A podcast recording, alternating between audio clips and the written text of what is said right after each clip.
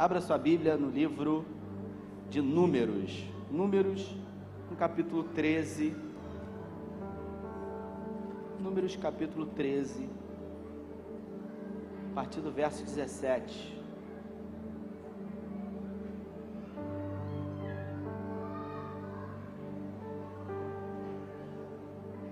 Vamos orar pelas professoras?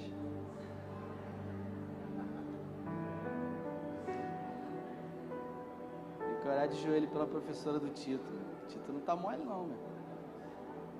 Uma piscininha de plástico que a gente comprou lá no, na rua no outro dia. E hoje ele foi lá, né?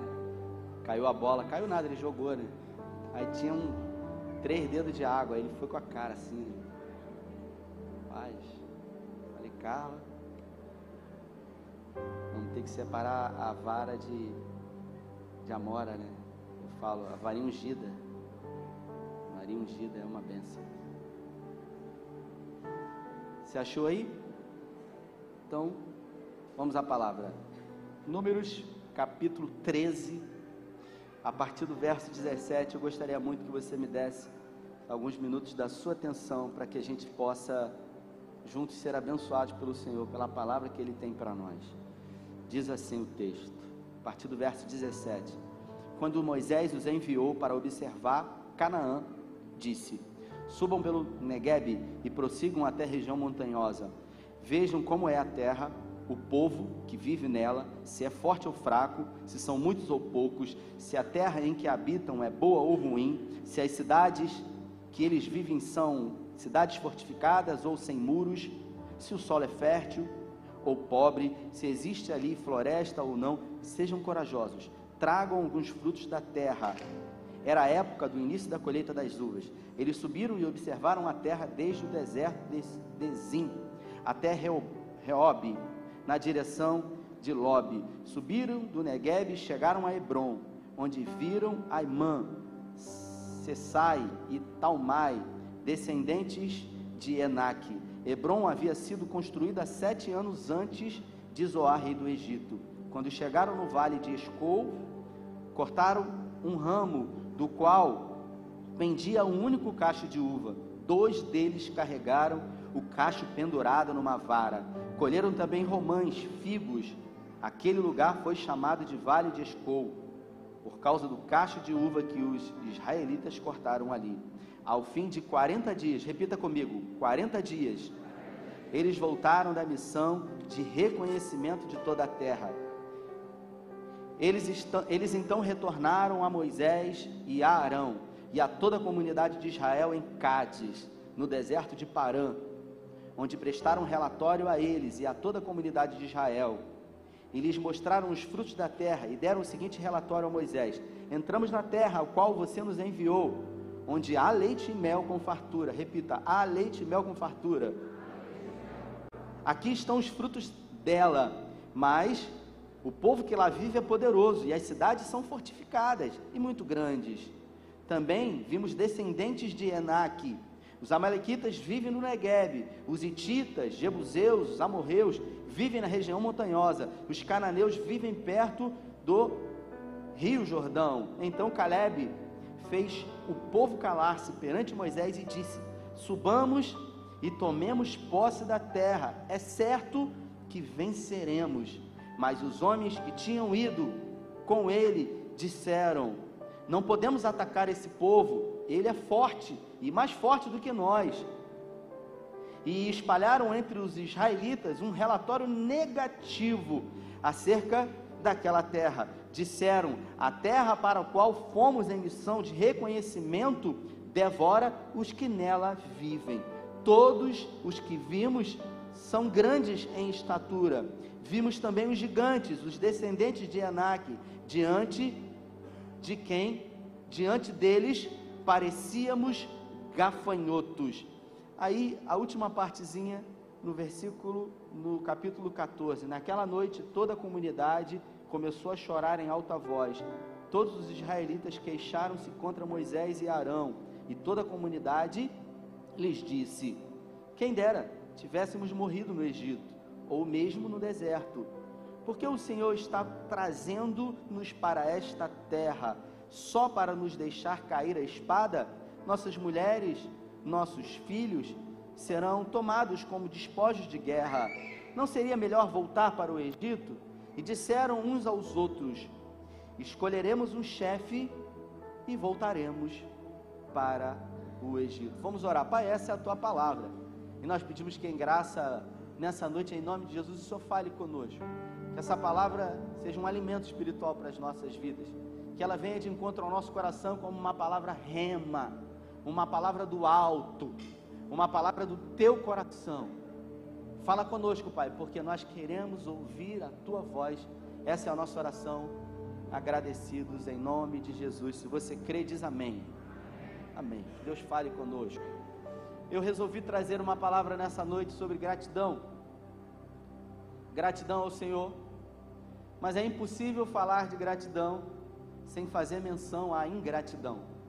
Porque as pessoas, há pessoas que são gratas e há pessoas que são ingratas. Ingratidão é a incapacidade de reconhecer algo que alguém lhe fez. Esse povo, esse texto que eu acabei de ler, ele fala exatamente sobre isso, sobre uma grande e terrível ingratidão. Os israelitas, eles estavam há 430 anos sendo subjugados, 430 anos escravos. As escrituras dizem que em algum momento o Senhor ouviu a oração do seu povo. Tudo era um projeto de Deus.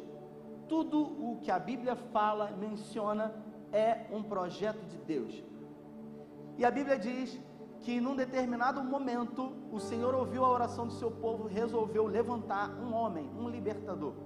Ele levantou Moisés. E quando Moisés tinha 80 anos de idade, Moisés começou uma grande obra. Deus disse para ele voltar para o Egito, se dirigir a Ramsés, a Faraó, e dizer para ele: Olha, Deus pediu para você liberar o povo dele para que ele siga em direção a uma terra que Deus tem designado para ele. Moisés ficou com medo e Moisés acreditou na palavra do Senhor através de alguns feitos que o Senhor fez e comprovou quem ele era para Moisés no deserto. E ele então chegou diante de Faraó e Faraó o povo. E a Bíblia fala que Deus havia endurecido o coração de Faraó para que tudo que acontecesse fosse de uma forma extraordinária, não numa forma ordinária normal numa forma que ninguém compreenderia segundo uma ótica normal. Então Deus envia dez terríveis pragas. E depois da décima praga, Deus dá uma direção dizendo o seguinte: diga para Ramsés que o povo que trabalhou durante 430 anos vai sair e ainda vai levar um fundo de garantia pelo tempo de trabalho. Primeira vez que o FGTS aparece na Bíblia. Então o povo vai lá e recebe muito ouro muita prata, muito material precioso. Então eles saem em direção a Canaã com muito ouro, com muita prata. Deus já tinha no coração que todo o ouro, que essa prata, deveria ser utilizado para construir o tabernáculo, a tenda do encontro, o lugar aonde Deus ele falava com o povo no deserto. O povo sai e logo ao sair, depois de algum tempo, eu acho que Ramsés ele se arrependeu de ter liberado o povo, as pulseiras, os cordões, e ele falou: Vamos atrás desse povo. E aí, é diante do Mar Vermelho, Moisés, ele então toca no Mar Vermelho, o Mar Vermelho se abre e os israelenses eles passam a pé enxutos, e ali já foi um grande e poderoso milagre da parte do Senhor. Eles começam a peregrinar no deserto, e ali Deus faz com que da rocha brotasse água. Deus, pela primeira vez na história, eles queriam comer carne. Lá no Egito, durante 430 anos, eles comiam pão, porque a comida principal dos hebreus era pão. Eles comiam muito pão e água. E comiam também cebola, pepino, pimentões. Já no deserto, eles começaram a reclamar. Tinha pão, mas eles reclamavam. E Deus, então, pela primeira vez, faz chover carne, choveu codornizes. Ou seja, eles comeram pela primeira vez aí, eu acho que o McDonald's tirou isso aí. O Mac Chicken saiu de lá. Frango com pão, eles comeram isso no deserto. Se fartaram, a Bíblia diz até sair carne pelo nariz deles, de tanto que eles comeram. E toda necessidade que o povo tinha, Deus dava, Deus abençoava. Até que Deus resolveu então fazer com que eles comessem o pão dos anjos, chamado maná. O maná, esse mesmo elemento que se encontrava dentro do tabernáculo, especificamente naquela caixa de madeira onde haviam dois anjos, toda forrada a ouro, feita de acácia, junto com os três elementos: a vara de Arão, as tábuas da lei e um potinho com o maná. Aquele povo começou a experimentar grandes e faraônicos milagres da parte do Senhor. Mas ainda assim, a Bíblia fala que era um povo de coração duro, um povo que no deserto estava livre, mas o coração estava preso no deserto. Escute isso que eu vou dizer. Deserto na Bíblia e na vida é lugar de passagem, é um lugar passageiro, não é um lugar de permanência. Por isso, se você está no deserto, se você está vivendo um tempo de dificuldade, um tempo de adversidade, um tempo de sequidão, um tempo de porta fechada, isso tem uma data de validade na sua vida. Você tem que ter a capacidade de saber discernir as estações, discernir a voz do Espírito e entender que o deserto é lugar de passagem. Deserto não é um lugar de fartura, deserto é um lugar de escassez. Por isso que quando você está no deserto, as coisas não vêm quando você quer. Sabe aquela conta que você tem para pagar? Você está no deserto, tem uma conta para pagar, Jéssica. Você acha que vai vir no dinheiro a hora que você quer? Você está no deserto. É um lugar de passagem, mas é um lugar de tratamento. Então a conta, o dinheiro da conta vai vir nos 45 minutos do segundo tempo. Não é assim? Porque você está dependendo de Deus e não de você. Porque se dependesse de você, vinha na hora que você desejava. Mas você acha que não vai dar, você está no deserto. E foi o Espírito Santo que te levou para lá. A Bíblia fala que Jesus, ele quando completou 30 anos de idade, ele foi levado pelo Espírito, pelo Espírito Santo, ao deserto, para lá ser tentado pelo diabo. Isso quer dizer que o Espírito Santo também leva para o deserto, para ser tentado. E é Jesus ficou 40 dias e 40 noites com fome. De repente, Satanás aparece para ele. E Jesus, cheio de fome, ele fala: Transforma essas pedras em pães. Ele doido para comer um pão, Satanás aparece lá e manda transformar as pedras em pães. Jesus venceu todas as investidas do diabo através da palavra. Então é através da palavra que você vai vencer. Você precisa se fortalecer da palavra. Agora, se você está vivendo um tempo de deserto na sua vida e esse tempo tem demorado muito tempo, muito tempo mesmo, tem alguma coisa errada. Você precisa se perguntar por que está acontecendo isso na sua vida ou o que que está acontecendo como esse povo. Porque o plano de Deus não era que o povo ficasse 40 anos. Eu vou mostrar na Bíblia para você que Deus não queria isso. Ah, não, porque o povo fica dando volta e aí deu volta durante 40 anos. Não. Deus ele teve um propósito específico. Exatamente por aquilo que o povo fez. Então o povo com o coração duro começa a murmurar e a questionar. E Deus começa a ser provisão para o povo até que eles chegam próximos então da terra prometida. Moisés, orientado por Deus, chama doze representantes, um representante de cada chefe de cada tribo de Israel. Então ele diz para eles o texto que eu li: Olha, vocês vão atravessar o deserto do Negev e vocês vão descer por Hebron, e lá vocês vão ver se a terra é boa, se é habitada por gigantes, se é fortificada, se o solo é bom, se tem gente, se não tem, como é que é, e vocês vão trazer provisão de lá para que a gente saiba. Doze homens foram lá, dez homens trouxeram relatórios negativos. Somente dois homens trouxeram relatórios positivos. Isso ensina para nós que dez pessoas foram gratas. À medida em que dois eles foram gratos e confiaram poderosamente naquilo que o Senhor poderia fazer, a ponto deles se reunirem e esses dez terem uma voz muito mais ecoante do que Josué e Caleb. O povo começou a ser contaminado. Nós vamos ser destruídos.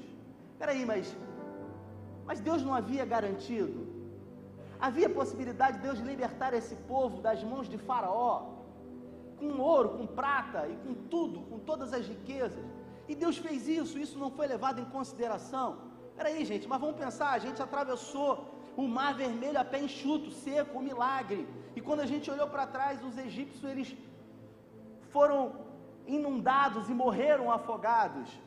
Porque o mar se fechou, mas Deus fez a água sair da rocha, Deus fez o frango aparecer. Tudo isso não foi levado em consideração, eles simplesmente olharam para as circunstâncias. Eles resolveram ser ingratos. Porque as pessoas que não são gratas, elas sofrem de amnésia espiritual. Elas não têm a capacidade de reconhecer, olhar para a história delas e verem que em algum momento da vida delas, Deus fez coisas grandes. E a Bíblia fala que Deus ele é o mesmo ontem, hoje, eternamente. Se Deus fez ontem, Ele vai fazer hoje e Ele certamente vai fazer amanhã na nossa vida. Porque Ele é Deus. A Bíblia diz que Ele não é homem para que minta, nem filho do homem para que se arrependa. Porventura, prometendo Deus, não irá cumprir. Nenhum dos seus planos podem ser frustrados. Mas o povo resolveu murmurar, ao ponto de Josué e Caleb rasgarem as suas vestes, gritando com o povo. Moisés e Arão, Arão era irmão de Moisés, o sumo sacerdote. Arão e Moisés eles se prostram com a cara no pó e começam a orar ao Senhor. É nesse momento que todo o povo, tomado de uma grande revolta, começa a pegar pedras para matar Moisés, Josué, Caleb e Arão. Tamanha foi a ingratidão desse povo. Tamanha foi a ingratidão de um povo que Deus fez tudo por eles. Enquanto estava aquela confusão ali, todo mundo pegando pedra para hostilizar, para matar, na tenda do encontro, a fumaça aparece, a glória de Deus se manifesta. Para você entender, a tenda do encontro ficava no meio do arraial, em formato de um retângulo. As tribos elas eram doze. Cada três tribos elas ficavam de um dos lados do tabernáculo. Três aqui, três na frente, três do lado e três atrás. O tabernáculo, a tenda do encontro, ela sempre ficava direcionada para o nascer do sol, fazendo uma menção de que todas as manhãs as misericórdias do Senhor se renovam sobre as nossas vidas. Deus então aparece, se aparece, se apresenta na tenda do encontro sinalizando que ele gostaria de falar com Moisés. Moisés se levanta junto com o seu irmão Arão e eles entram na tenda do encontro, dentro do Santo dos Santos. Ali, na tábua da propiciação, entre aqueles dois anjos, a glória de Deus ela se manifestava. E Deus se manifestou naquele dia e disse para Moisés: Isso está escrito na sua Bíblia. Até quando eu terei que suportar a ingratidão desse povo? por tudo que eu tenho feito por eles. Um povo de duro coração. Deus então diz para Moisés: Eu vou matar todo esse povo. Moisés então intercede ao Senhor pelo povo. Um povo que quase deixou Moisés louco. Moisés diz: Senhor, o que, que os egípcios vão dizer? Que o Senhor tirou esse povo todo do Egito para matar aqui no deserto. Não faça isso, Senhor. Deus então diz o seguinte: Eu não vou matar o povo, não, mas eu quero que você saiba que todo mundo, todos os descendentes de 18 anos para cima vão morrer. Somente Josué e Caleb vão entrar na terra que eu declarei que seria para eles. A partir daquele momento, o povo começou a morrer de tudo quanto é tipo de doença que você pode imaginar. E eles começaram a morrer.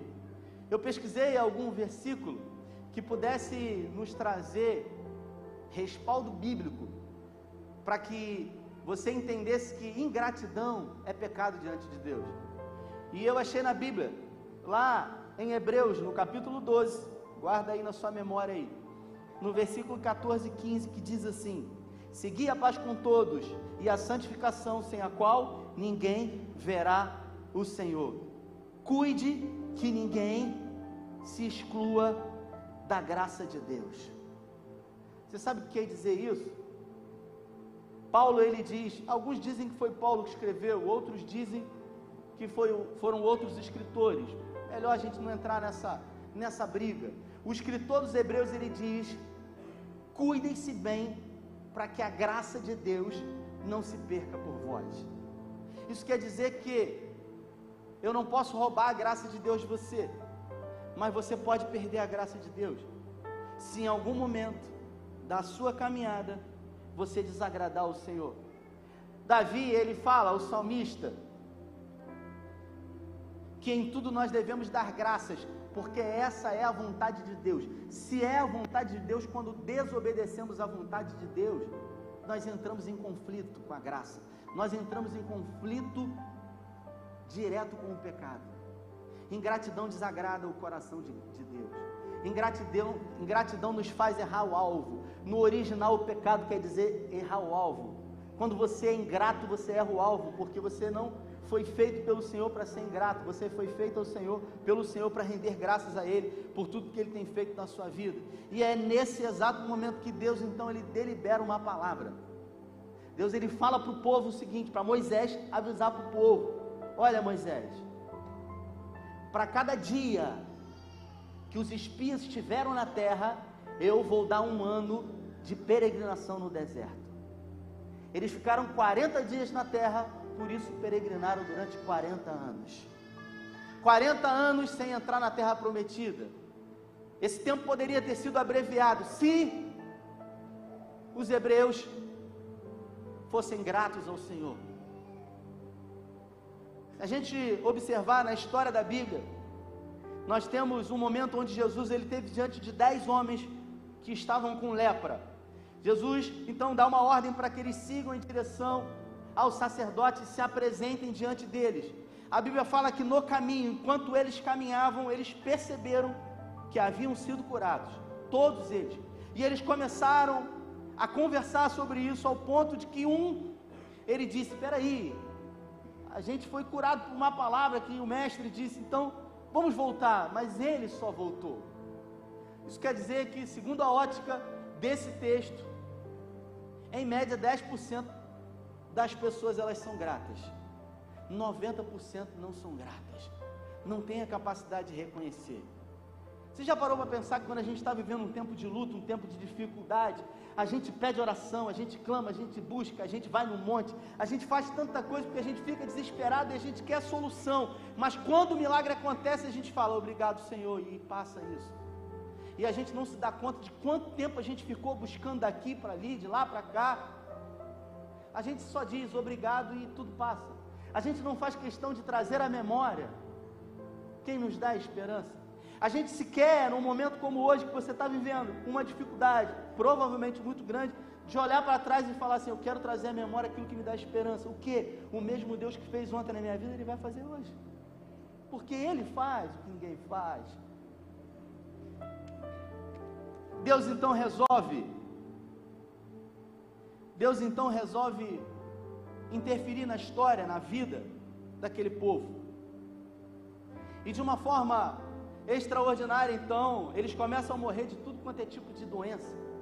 Até que restam somente Josué e Caleb, os dois que trouxeram relatórios positivos a despeito de gigantes na terra, mas pessoas que confiavam poderosamente no Senhor, que olhavam para a dificuldade e não determinavam a dificuldade como algo real nas suas vidas. Escute o que eu vou dizer. A luta, o deserto, a dificuldade não pode definir você, você não é isso. Eu disse semana passada aqui que um, que um, um cliente meu, estou atendendo já em psicologia na faculdade, ele virou para mim e ele disse assim: será que eu tive, será que eu estou tendo um, uma vida ruim ou cinco minutos ruins? Ou alguns dias ruins?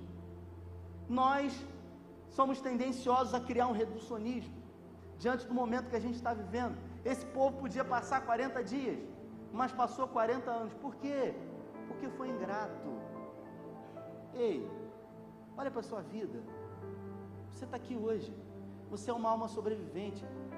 Pelo fato de você estar tá aqui hoje me vendo e ouvindo, isso claramente revela que você venceu 100% de todos os desafios que você já, já viveu na sua vida até hoje. 100% você foi mais do que vencedor em todas as dificuldades que se colocaram diante de você. Isso é motivo para você render graças a Ele. Em tudo dai graça, porque essa é a vontade de Deus em Cristo Jesus. Uma pessoa disse para mim: Pô, mas eu tenho que agradecer por tudo. Meu pai morreu, minha mãe morreu. Não, você não tem que agradecer por tudo, você tem que agradecer em tudo. Porque se foi, por exemplo, essa semana eu fiz o velório da Karina. Cadê? Está aí ela? Não sei se está aí fiz o velório do pai dela. Tive a oportunidade, alguns dias antes, estava enfermo, fui lá. Estava enfermo no hospital, olhei para ele, para o Rosalvo, falei para ele, meu irmão, eu vou te falar uma coisa. tem essa vida que está aqui, que é uma vida difícil, uma vida de dias bons e maus. Agora, para além dessa vida, existe outra que é eterna, ou em morte ou em vida. A Bíblia fala que nós somos criatura. Quando recebemos a Cristo, João 1 capítulo 12, é nos dado o direito de serem chamados filhos de Deus. Isso quer dizer que, além dessa vida, tem uma outra te esperando. Você quer ir para lá com Jesus? Você quer receber Jesus? Ele não falou eu quero, ele falou eu preciso. Eu orei por ele. E depois que eu orei, eu falei, agora eu quero orar pela cura, porque eu creio que o Senhor pode curar. Mas ele morreu e eu fiz o velório dele. E eu cheguei diante da Karina. A Karina estava chorando. Eu dei um abraço nela, do lado do caixão do pai, do corpo do pai, não mais o pai, porque o pai já não estava mais ali. Ele havia ressuscitado em glória com o pai. Aí ela chorando muito, deu um abraço nela, ela virou para mim e ela disse assim: Eu tinha tanta certeza que ele ia vencer. Eu disse para ela: Quem disse que ele não venceu? Ele não está mais aqui. Ele ressuscitou com o Pai. Ele está à destra de Deus e está muito melhor do que nós. Ele está para uma vida muito melhor do que essa. Por isso que Paulo diz em 1 Coríntios: se esperamos em Cristo somente para essa vida, somos de todos os homens os mais miseráveis de todos. Existe uma outra vida além dessa. Agora escute o que eu vou dizer para você: você está aqui com dificuldade ou sem dificuldade. Essa dificuldade para você parece ser a maior da sua vida, mas é sempre assim. É sempre a maior, é sempre a mais difícil porque as dificuldades elas tendem a aumentar para produzir em nós aperfeiçoamento, resiliência. Sei se você quando era novo ou depois de velho também gosta de jogar videogame. Gosta, Fábio? Seus filhos talvez. Aí os videogames que a gente brinca, que a gente joga, em algum momento as coisas começam a se tornar mais difíceis e, e no final de cada fase tem sempre o que, Fábio? Fala para mim. Tem sempre um vilão a ser vencido, um monstro a ser vencido. E o monstro da fase seguinte é muito mais difícil do que da fase anterior. Isso demonstra para nós que a capacidade de vencer o obstáculo anterior vai nos municiar com capacidade de vencer o outro, maior ainda. O nome disso é aperfeiçoamento. Só que você olha para a sua vida, tudo que eu e você queremos é fugir da dor, é fugir do deserto. Eu não quero isso aqui. Por quê? Porque isso dói, porque isso incomoda, porque o deserto é um lugar onde eu perco o controle. E ninguém quer perder o controle, né, doutora? Ninguém quer perder o controle da situação. Nós queremos ter o controle de tudo. Nós queremos estar no controle de tudo. Mas você não foi chamado para estar no controle. Você foi chamado para deixar Deus ter o controle de tudo. Porque Ele tem um controle de todas as coisas. Por isso que o Paulo diz em 2 Coríntios 4, do 8 ao 10, em tudo somos atribulados, mas não angustiados, perplexos, mas não desanimados, perseguidos, mas não desamparados, abatidos, mas não destruídos. Isso quer dizer que as dificuldades elas vão vir, mas elas não têm o poder de roubar você da vida, só que se você se permitir. As lutas e dificuldades do deserto não têm a capacidade de roubar a graça de você, só se você se deformar. Eu já disse em algumas das minhas mensagens e eu até tinha prometido que eu não ia falar mais isso aqui, mas eu acho que cabe hoje. Eu disse um dia que eu tenho muita dificuldade de lidar com gente que reclama. Eu disse que não ia falar mais porque eu, logo na, na semana o irmão falou, reclamou e ele falou: hum, já sei que o senhor não gosta, o senhor falou, então. Aí eu fiquei um pouco sem jeito. Mas a verdade é essa. Eu tenho feito terapia já há algum tempo, por causa da faculdade, eles obrigam. E eu jamais imaginei como fosse, como seria bom para mim, sabe, ser atendido por um terapeuta. E eu vivi uma experiência em terapia que a minha terapeuta ela virou para mim, ela falou assim para mim: "Você precisa reclamar, cara". Aí, aí eu falei para ela: "Eu tenho dificuldade de reclamar. Eu tenho dificuldade". Ela falou: "Mas esse lugar aqui é um lugar feito para que você coloque, para que você reclame". Então eu observei que eu tenho dificuldade de reclamar, porque quando eu olho para a minha vida, eu sempre acho que eu tenho mais do que eu mereço.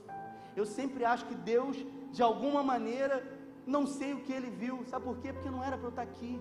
Não era para a gente estar aqui, porque a Bíblia fala que nós éramos perdidos, mas a graça do Senhor nos alcançou. Isso quer dizer que nós temos mais do que merecemos e por isso devemos ser gratos. Escute isso que eu vou dizer. Se você não é grato com aquilo que você tem, Deus vai olhar para você e vai falar: não é grato com o que eu dei, como é que eu vou dar mais? Se, se nem o que tem é motivo de agradecer. Você entende isso? Então, Coloque a gratidão sobre os seus lábios e diga: Obrigado, Senhor, porque eu estou aqui. Obrigado pela minha casa. Comece a dizer aí: Obrigado pela minha família. Você tem motivo para agradecer ao Senhor por alguma coisa? Levante uma de suas mãos aí e diga: Obrigado porque tem saúde na minha casa. Obrigado porque os meus filhos eles podem estudar numa escola boa. Obrigado porque não faltou pão sobre a mesa. Obrigado por essa igreja. Obrigado por esses bancos acolchoados. Obrigado pela minha família. Obrigado pela minha casa. Diga obrigado, Senhor porque isso agrada o coração de Deus, isso move o coração de Deus. Paulo ele fala em Romanos, se puder colocar aí, Romanos no capítulo 8, verso 31 ao 39.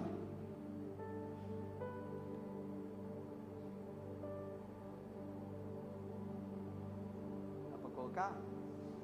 Eu vou ler Efésios aqui para vocês que eu anotei aquele que é poderoso para fazer infinitamente mais de tudo aquilo que pedimos ou pensamos pelo seu poder que atua em nós. A Ele seja a glória na igreja e em Cristo por todas as gerações, para todo sempre. Amém. 2020 está aí.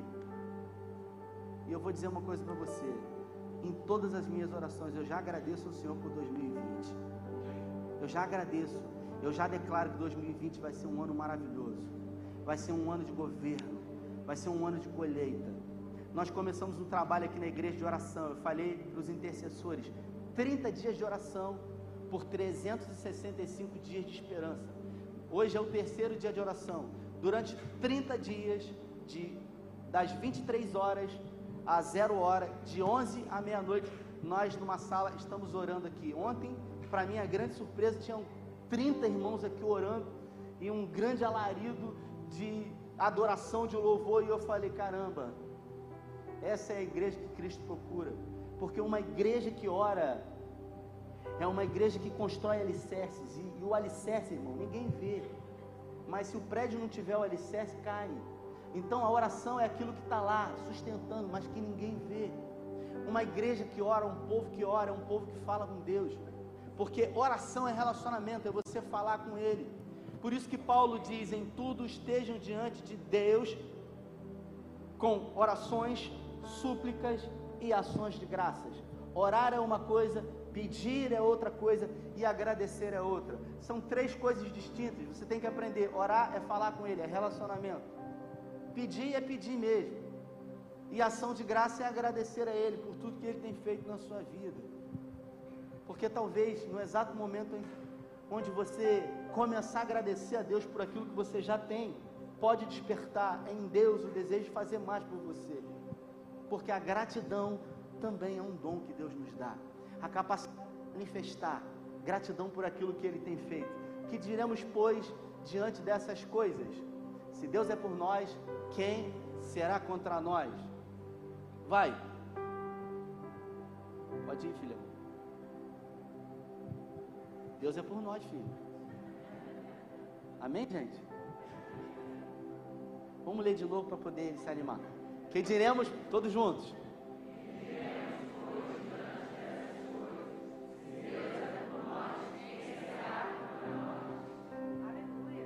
Aquele que não poupou seu próprio filho, mas o entregou por todos nós, como não nos dará com ele de graça todas as coisas. Espera aí, só um instantinho. Não, para, não passa agora não. Escuta o que eu vou dizer. A Bíblia fala que o melhor de Deus, repita comigo, o melhor de Deus é Jesus. É. Se você achar alguma coisa melhor em Deus do que Jesus, você me fala, porque não, não existe. O melhor de Deus é Jesus. E a Bíblia diz aqui que ele entregou o filho dele por amor a nós. Ele deu o que ele tinha de melhor. Aí a Bíblia fala: como é que ele não dará também, juntamente com o filho dele, todas as coisas a você. Quantos entenderam? Digam amém. Está tudo disponível a você. Se ele deu o que ele tinha de melhor, ele não vai dar. Tito chega para mim e fala assim: pai, eu estou querendo você me dar, me dê o que você tem de melhor. Eu dou o que eu tenho de melhor. Aí o que eu tenho de pior, não vou dar para ele? Você entende isso?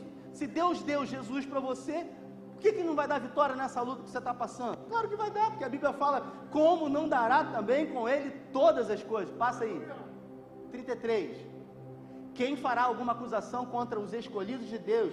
É Deus quem os justifica. Quem os condenará? Foi Cristo Jesus que morreu e mais, que ressuscitou e está à direita de Deus e também intercede por nós.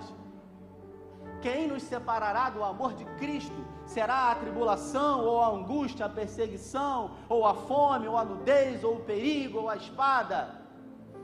Como está escrito, por amor de ti, enfrentamos a morte todos os dias, somos considerados como ovelhas destinadas ao matadouro.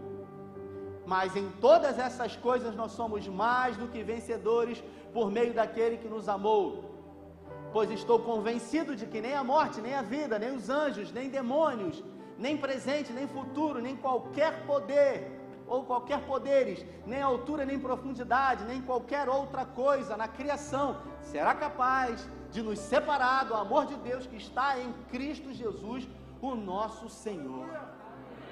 Nada pode separar você do amor de Deus, só uma coisa pode separar: a ingratidão pode separar, porque a Bíblia fala eu li um texto de Paulo: cuidem-se, cuidem-se, para que não percam a graça. Ninguém pode roubar a graça de você, mas você pode se afastar da graça. Eu